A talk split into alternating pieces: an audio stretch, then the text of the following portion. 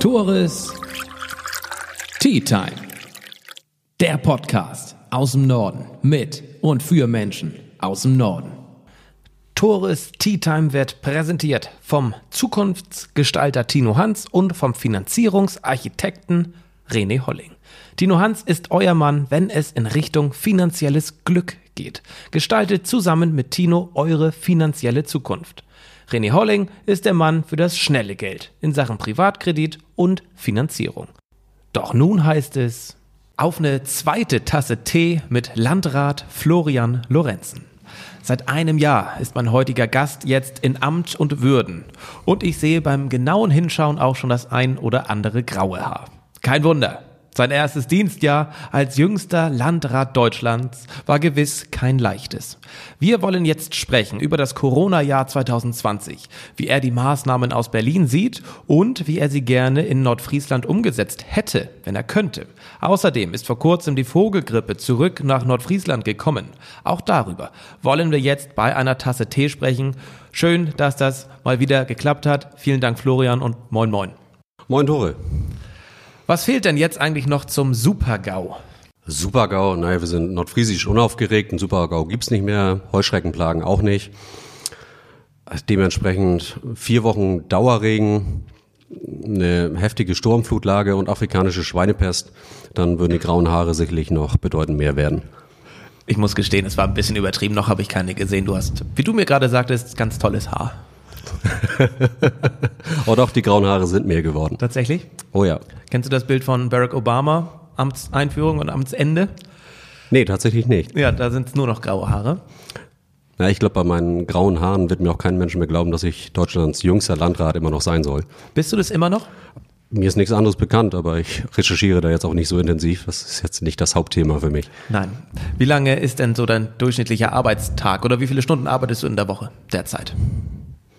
Gute Frage. Irgendwo zwischen 60 und 80 Stunden, schätze ich mal. Ähm, wie hast du dir dein erstes Jahr vorgestellt? Hast du dir so vorgestellt mit 60, 80 Stunden Wochen? Die Zeit, die ich hier verbringe, ist nicht das ähm, Problem. Also ich sagte dir eben schon, als wir kurz vorher gesprochen haben, ja, unvorstellbar, dass jetzt schon wieder halb sechs ist. Also gefühlt äh, ist gerade der Tag erst gestartet. Das geht immer unfassbar schnell. Und ich empfinde das auch überhaupt nicht als Belastung, ähm, sondern eher die Situation, ach, was kann ich heute noch wegschaffen, äh, was dann morgen äh, nicht drückt. Und ja, ich habe mal gesagt, dass ich jeden Tag pfeifend ins Büro komme und es auch wieder pfeifend verlasse. Das ist immer noch so. Äh, allerdings ist das Pfeifen jetzt ähm, dann auch schon zu den späten Abendstunden dann doch häufiger hier durch die leeren Kreishausflure zu hören. Pfeifen ist auch schwierig mit Maske auf, ne? Auch äh, habe ich inzwischen das? geübt, das geht. Okay. Äh, ich weiß nicht, ob das jetzt das Gesundheitsamt so toll findet, aber wenn die Kreislaufsflure leer sind, äh, wird, glaube ich, keiner meckern. Aber zurück zu deiner Frage. Natürlich hätte ich mir das äh, erste Jahr anders vorgestellt. Wir hatten eigentlich einen ganzen Teil Themen, die wir auf der mhm. Agenda hatten, die wir auch gerne weiter vorangebracht hätten.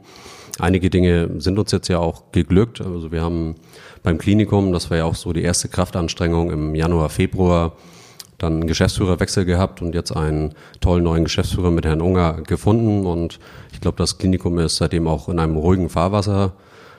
Weitere Erfolge beim Klinikum konnten wir auch erringen. Wir haben es jetzt ja trotz Moratorium geschafft, dass wir Fördermittel für den Neubau von zwei OPs in Nibel hier nach Nordfriesland holen konnten. Die Pflegeschule äh, bekommt äh, hohe Förderung des Landes und auch bei der B5 sind wir schon mal jetzt mit dem ersten Spatenstück ein Stück vorangekommen. Aber natürlich hätte ich mir bedeutend mehr vorgenommen für das erste Jahr, auch im Bereich Nachhaltigkeit und äh, in diesem gesamten Themenkomplex. Nur da ist leider Corona dazwischen gekommen. Gutes Stichwort. Über Corona wollen wir sprechen. Aber die B5 hast du gerade schon angerissen, Florian. Dann möchte ich darauf zu sprechen kommen. Wir hatten im Vorwege ein paar Hörerfragen reinbekommen. Die bezogen sich auch auf die B5. 18.000 Pkw fahren täglich über die B5, 1.000 Lastkraftwagen und du sprachst schon an den Spatenstich. Warum ist dieser Spatenstich für den Abschnitt zwischen Tönning und Husum so wichtig für Nordfriesland? Die B5 ist unsere Hauptverkehrsader, die Lebensader. Und nicht nur für die Menschen, die zwischen Dänemark und Hamburg äh, pendeln, sondern auch viele Nordfriesen fahren tagtäglich über die B5. Auch unsere Rettungswagen äh, nutzen die B5 intensiv, ähm, auch die Busse. Und ähm, wir brauchen diese Lebensader.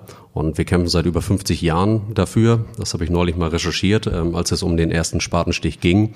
Und ja, jetzt haben wir den ersten Spatenstich ähm, und hoffen jetzt auch, dass es Schlag auf Schlag äh, weitergeht, äh, immer mit neuen Planfeststellungsbeschlüssen und äh, dann auch in die Umsetzung kommen wird. Wir haben in den vergangenen Jahren oft die Situation gehabt, dass entweder kein Geld vorhanden gewesen ist auf Bundesebene oder keine Planer auf Land. Und jetzt haben wir die günstige Situation, dass tatsächlich Planer vorhanden sind beim Land.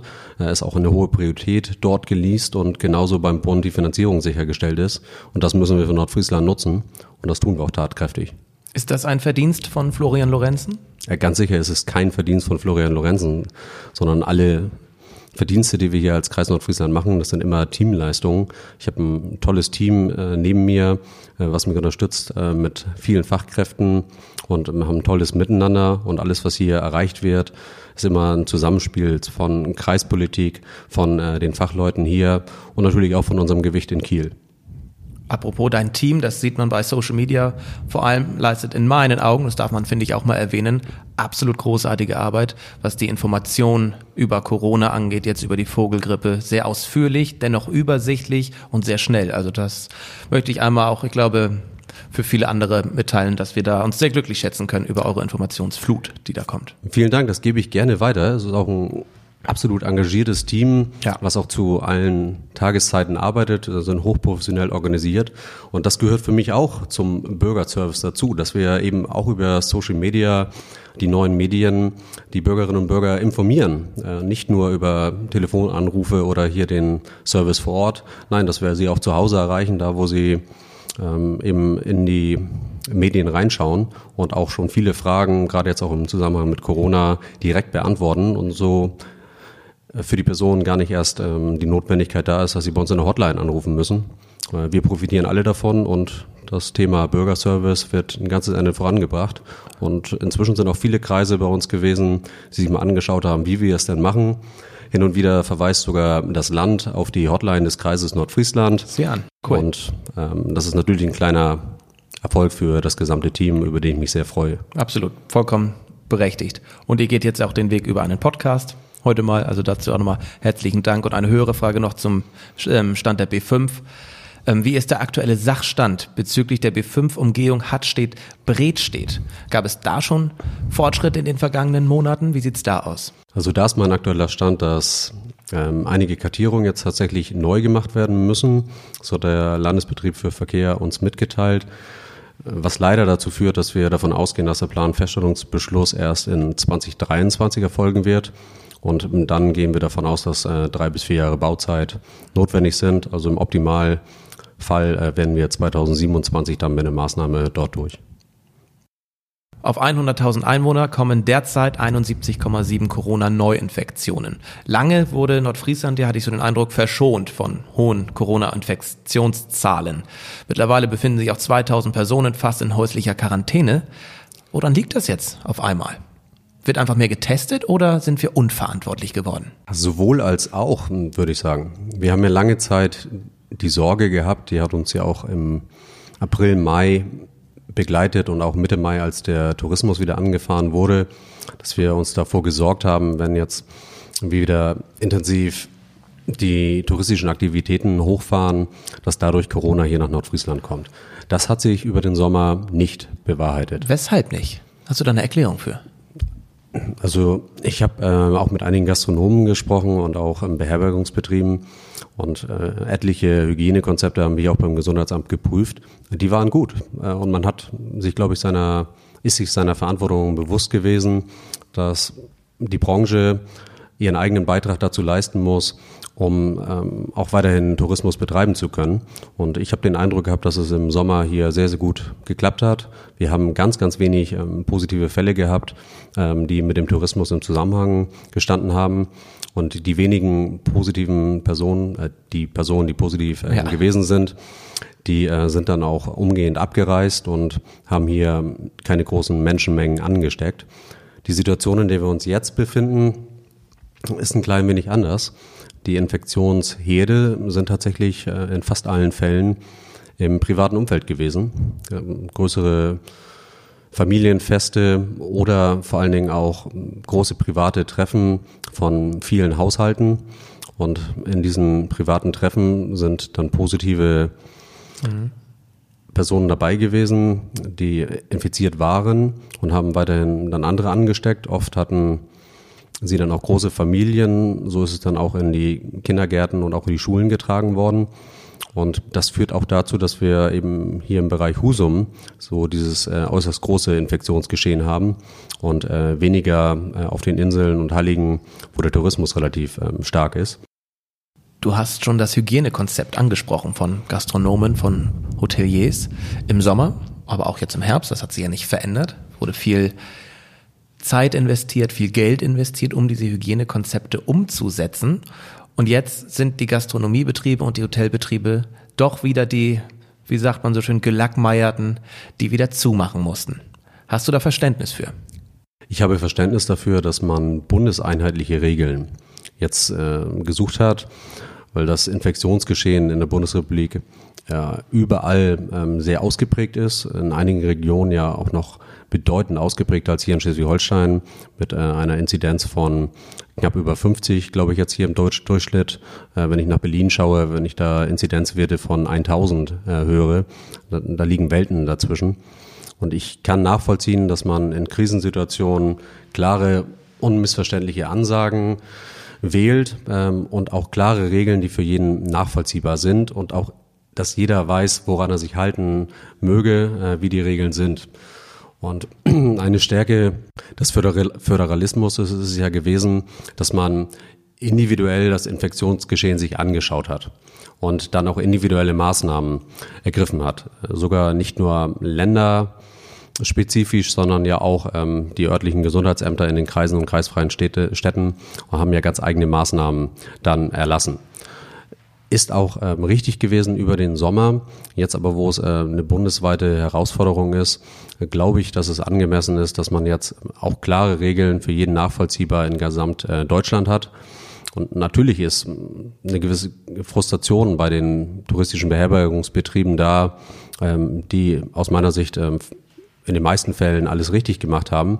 Wenn ich jetzt mal von einigen Ausnahmen absehe, wenn es um Bars und ähnliches ging, wo man vielleicht die Hygienekonzepte nicht immer ähm, so umgesetzt hat, wie man sie hätte umsetzen sollen. Wir sind ja auch da gewesen zum Kontrollieren und haben das angemahnt und auch Bußgelder verhängt.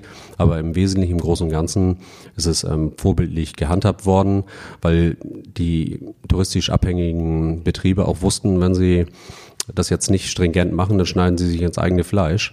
Und dementsprechend wünsche ich mir jetzt auch, wenn wir Erfolgsmaßnahmen haben durch den Lockdown Light, wie er genannt wird, dass dann auch verantwortungsbewusst langsam ähm, immer gemäß der Inzidenz ähm, wieder angefahren wird ähm, in der Gastronomie und auch im Tourismus, aber immer nur regional angemessen und von der Inzidenz abgeleitet.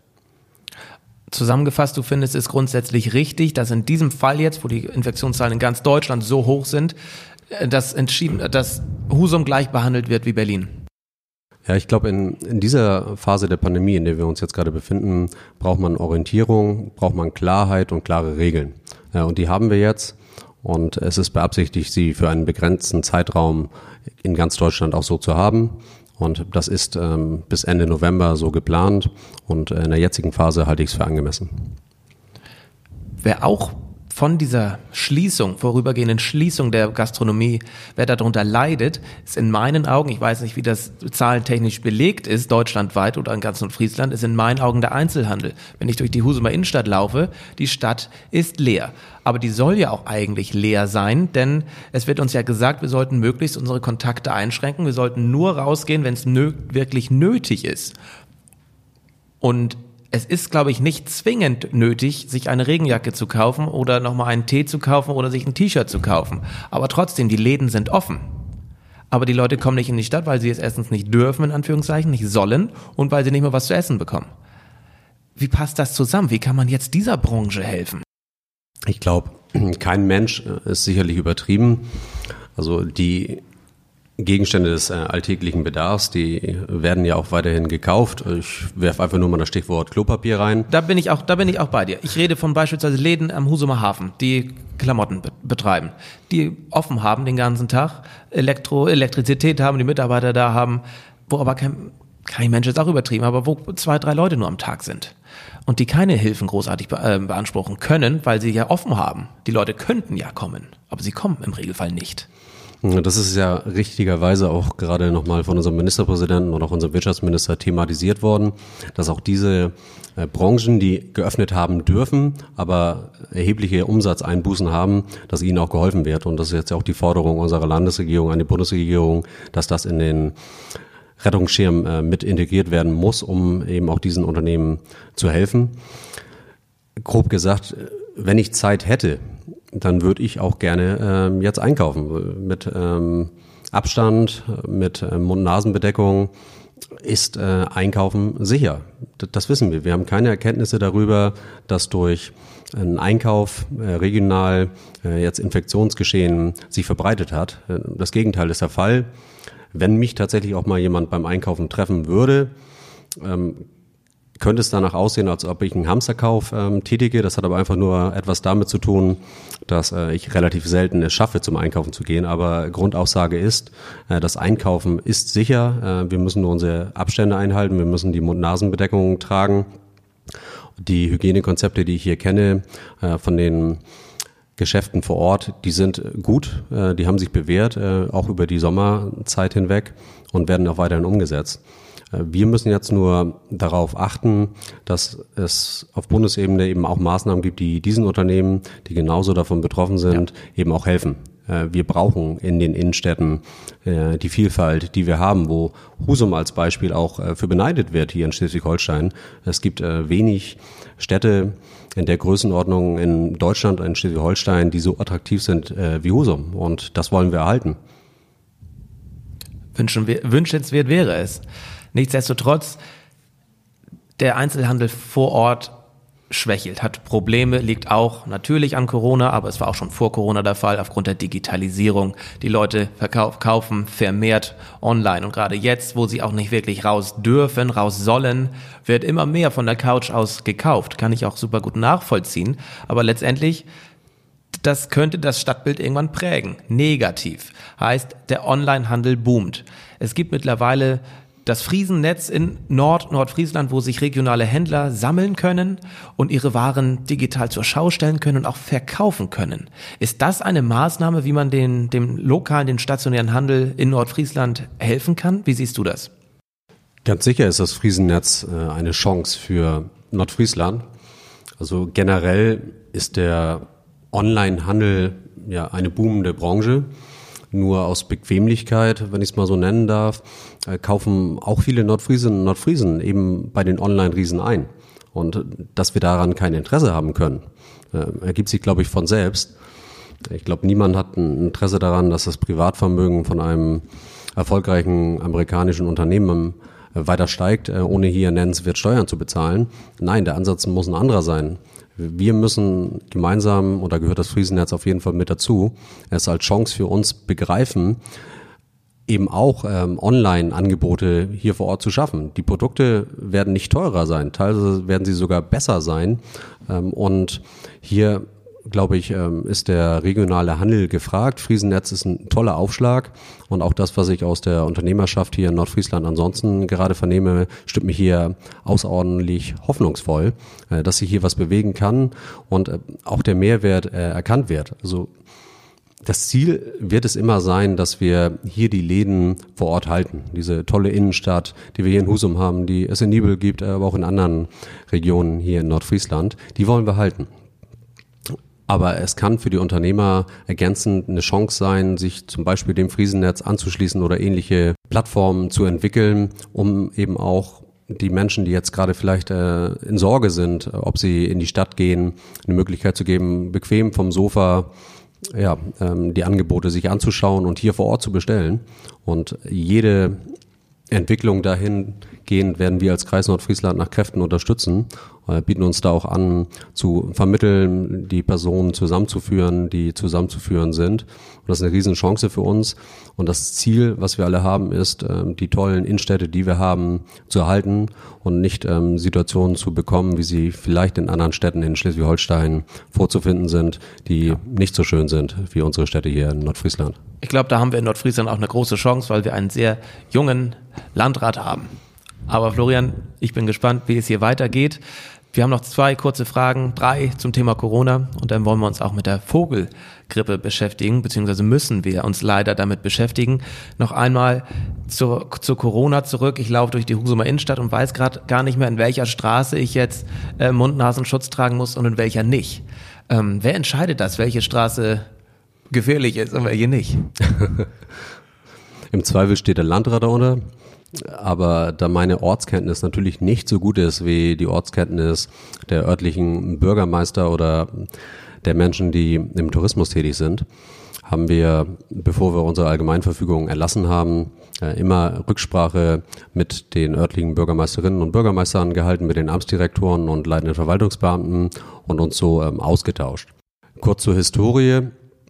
Es ist so gewesen, äh, laut Erlass des Landes, wenn in einem Kreis die Inzidenz von 35 überschritten wird, dann habe man äh, Straßenbereiche, die besonders frequentiert sind, zu identifizieren und äh, in diesen Bereichen eine Pflicht zum Tragen einer Mund-Nasen-Bedeckung auszurufen. Das haben wir gemacht, auch als wir hier in Nordfriesland bedauerlicherweise die Inzidenz von 50 überschritten haben, haben aber auch klar gesagt, wenn sich etwas verändert, und so eine Situation haben wir jetzt. Wir haben auf unseren Inseln, die bis vor kurzem ja noch voll gewesen sind äh, von Gästen, jetzt nicht mehr so viele Menschen. Äh, dementsprechend haben wir jetzt auch, als diese Personen abgereist sind, die Allgemeinverfügung angepasst und Straßenzüge und ähm, auch teilweise gesamte Inseln, wenn ich an Föhr und Amrum denke, rausgenommen aus der Pflicht, äh, weil dort eben keine Menschen mehr sind.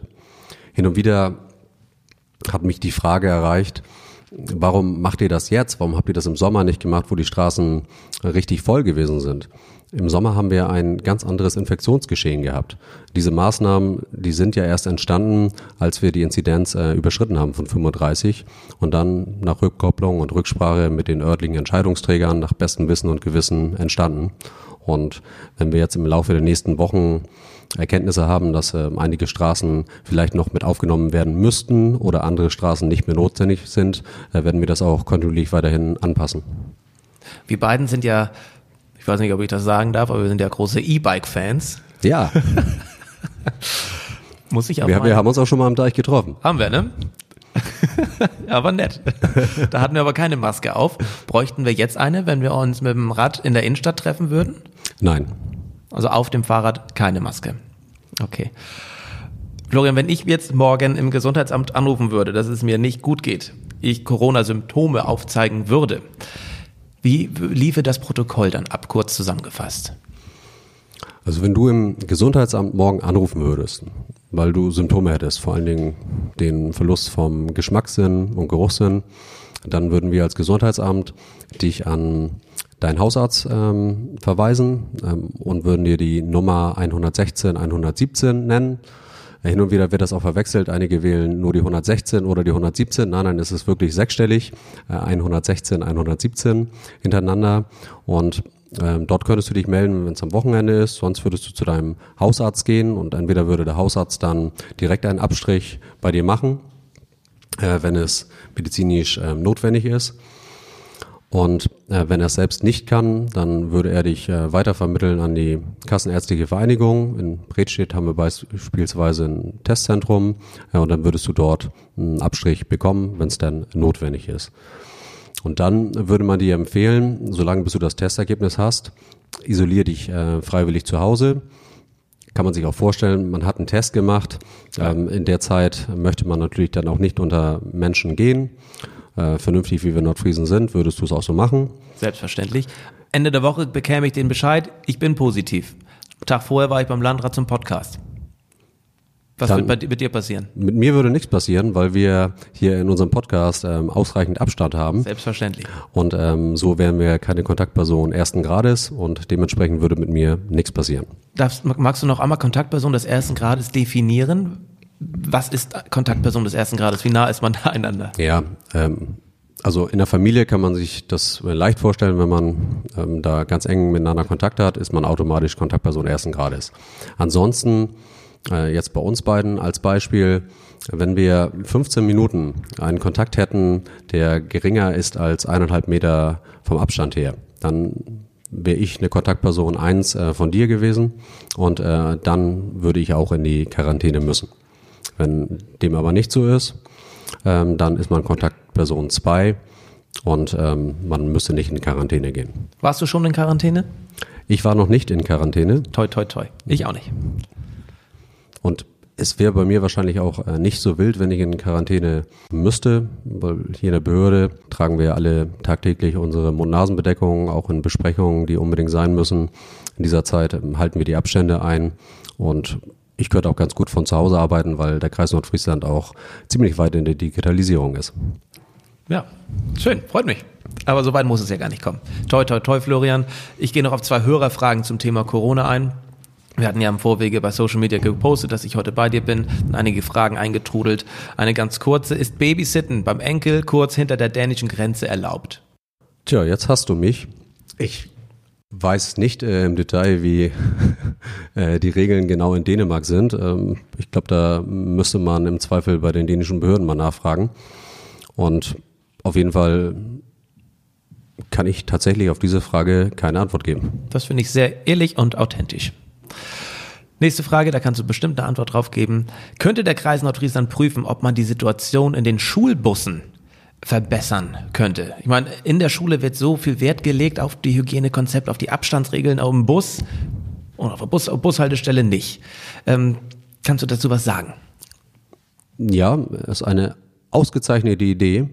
Ähm, der Hörer, der diese Frage gestellt hat, kriegt auf jeden Fall ein Gefällt mir von mir. Diese Idee haben wir nämlich auch gehabt und äh, sind in diesem Bereich auch schon tätig gewesen. Es ist ja tatsächlich die Situation, dass der Reiseverkehr, der typische Busreiseverkehr ja zum Erliegen gekommen ist in Deutschland.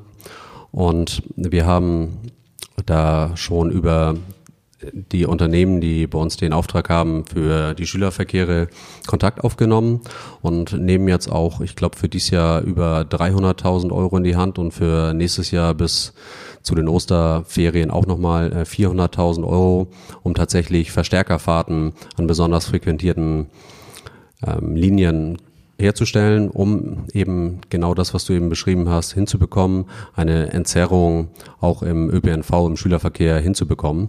Also eine ausgezeichnete Idee. Wir haben uns bemüht, eine Umsetzung bereits hinzubekommen, sind hier auch ganz konstruktiv mit der Stadt Husum gemeinsam unterwegs gewesen und ähm, diese Verstärkerfahrten laufen auch schon. Wir haben neun besonders frequentierte Linien entdeckt und äh, setzen hier jetzt auch gezielt äh, die Reisebusse ein. Alles klar. Vielen Dank, Florian Lorenzen, für das Thema Corona. Abschließend wollen wir sprechen über ein weiteres unschönes Thema, nämlich die, über die Vogelgrippe, die jetzt zurückgekommen ist nach Nordfriesland und ab heute gilt das sogenannte Aufstallungsverbot. Gebot. Steht hier sogar. Gebot. Was ist, was ist das? Das Aufstallungsgebot. Verbot also, macht ja auch wenig Sinn. Hey. Ja. das ist schön, dass wir noch lachen können. Ja. Ja, also die Situation ist tatsächlich gewesen, wir haben äh, Ende Oktober den ersten positiven Befund der Vogelgrippe hier in Nordfriesland gehabt. Wo? Ähm, an der Küste. Und haben dann in Absprache mit dem Melund für ungefähr ein Drittel des Kreisgebietes äh, bereits ein Aufstellungsgebot erlassen. Das sind vor allen Dingen die Inseln Halligen und ein drei Kilometer Küstenstreifen gewesen.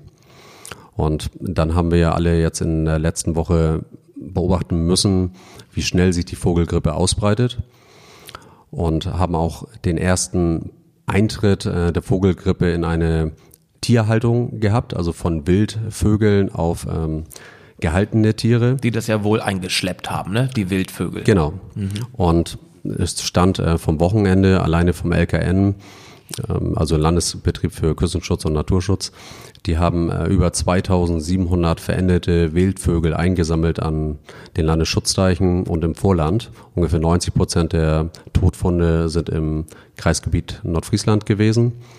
Und das hat uns ja jetzt am Wochenende dazu geführt, dass wir jetzt fürs gesamte Kreisgebiet ein Aufstellungsgebot erlassen haben.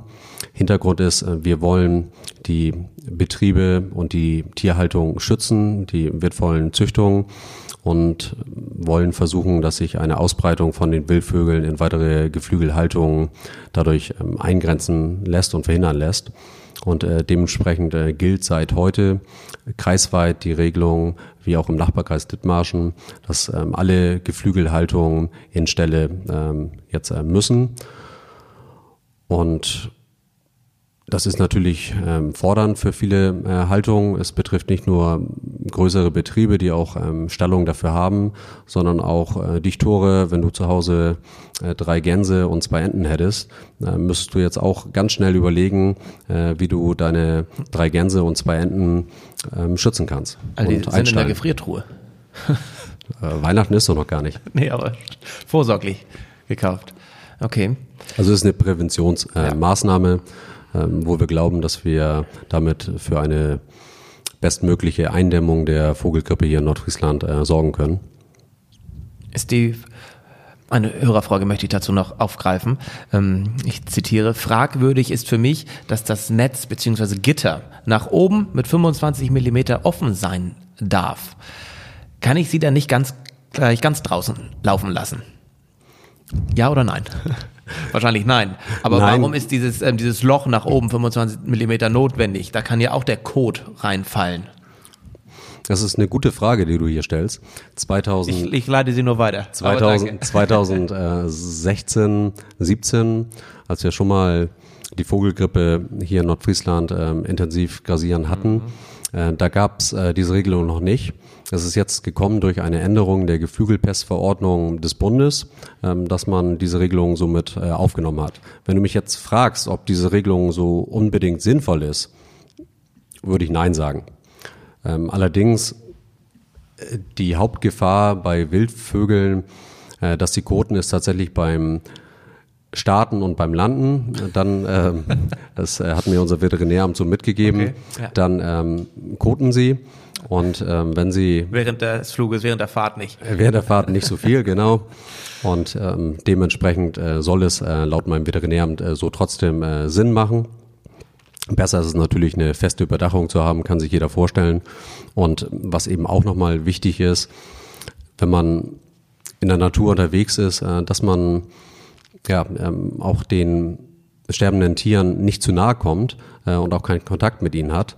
Weil auch wir Menschen können über äh, unsere Kleidung die Geflügelpest äh, dann übertragen und auch in die Stallung bringen zu Hause, also zu deinen drei Gänsen und zwei Enten. Und das wollen wir nicht. Also Hygiene ist das A und O.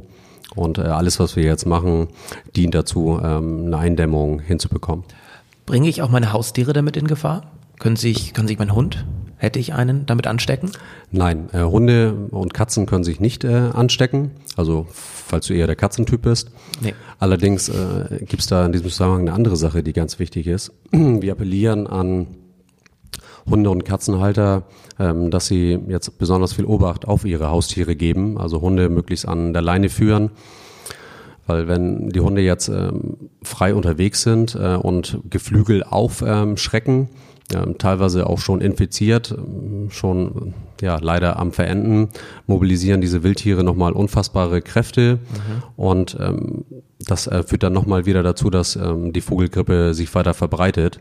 Und das möchten wir nicht.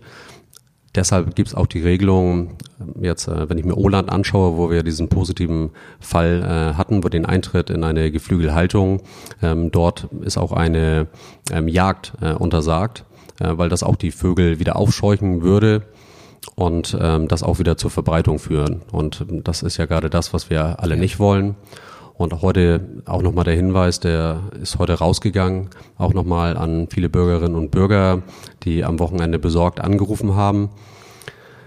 Wenn man einen Todfund hat oder Tiere, die verenden, dann bitte direkt an den LKN sich wenden, an das LKN sich wenden, an unser Veterinäramt oder die örtlichen Ordnungsämter.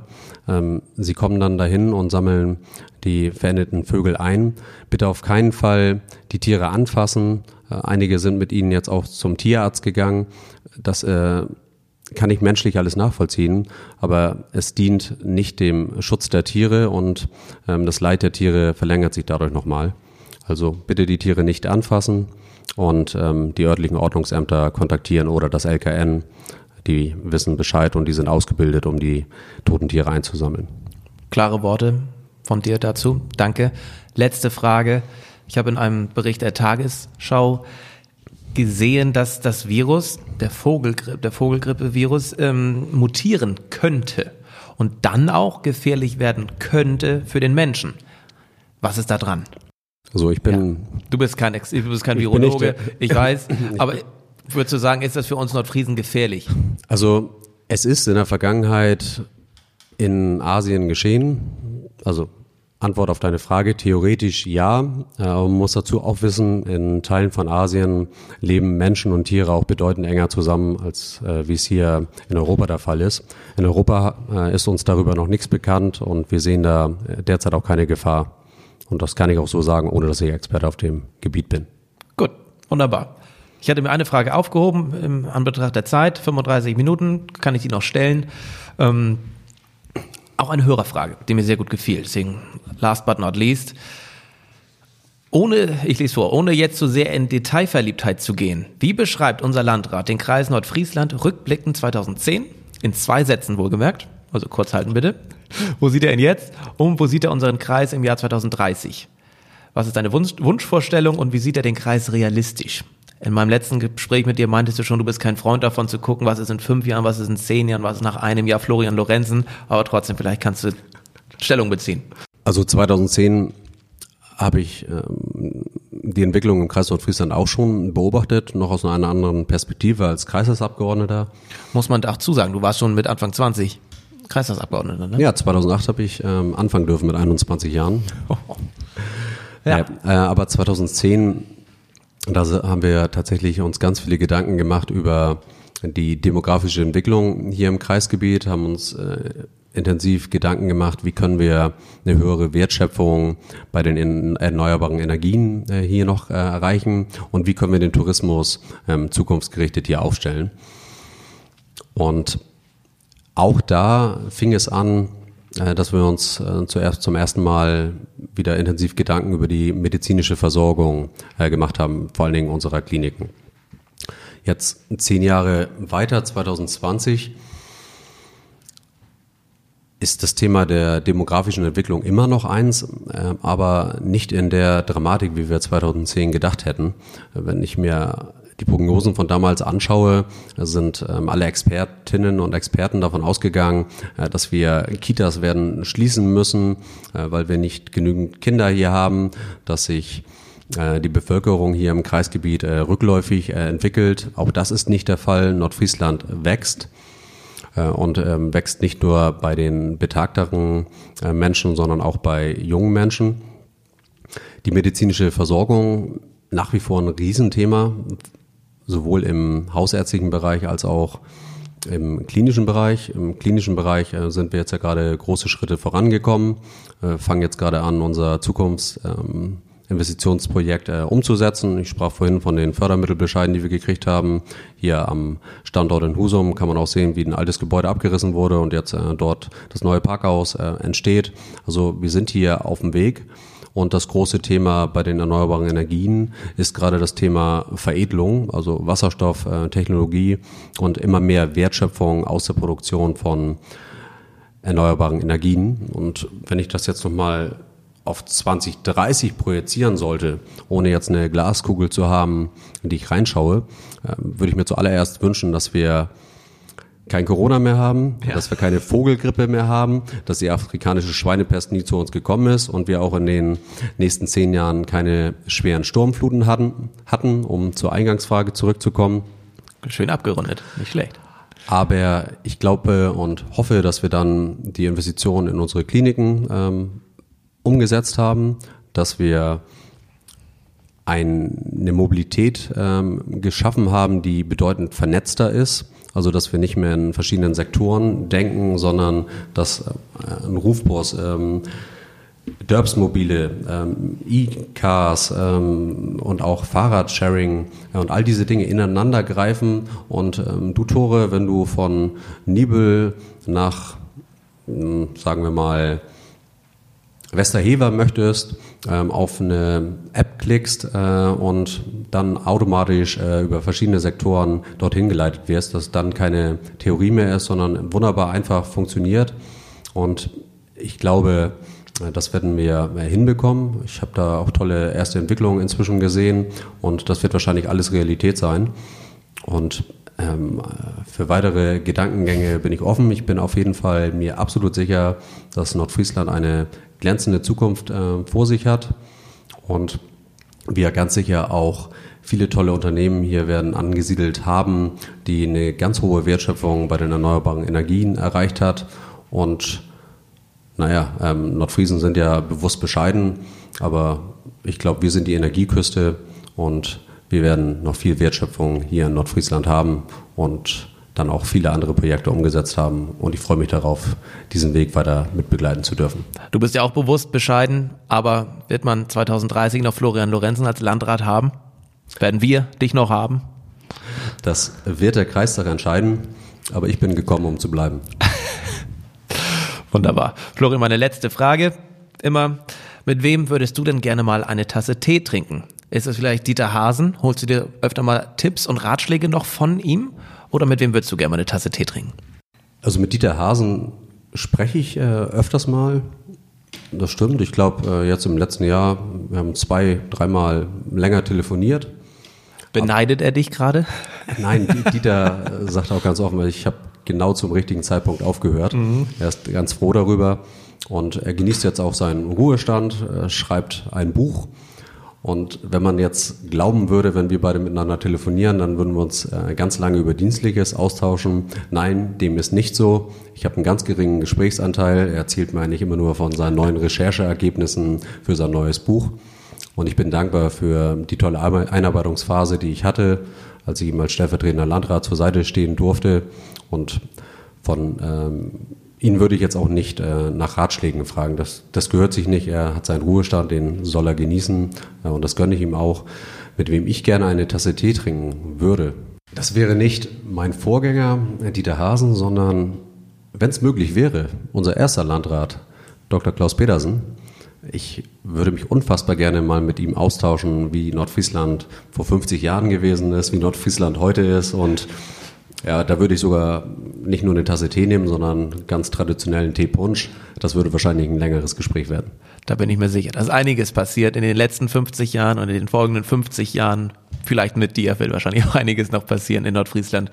Florian, vielen Dank für deine Zeit, für deine kostbare Zeit. Ich meine, du hast echt einiges um die Ohren. Danke, dass du dir die Zeit genommen hast für mich und für uns.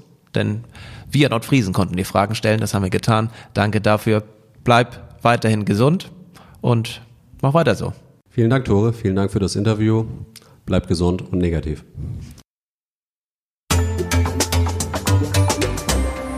Tores Tea Time. Der Podcast aus dem Norden mit und für Menschen aus dem Norden.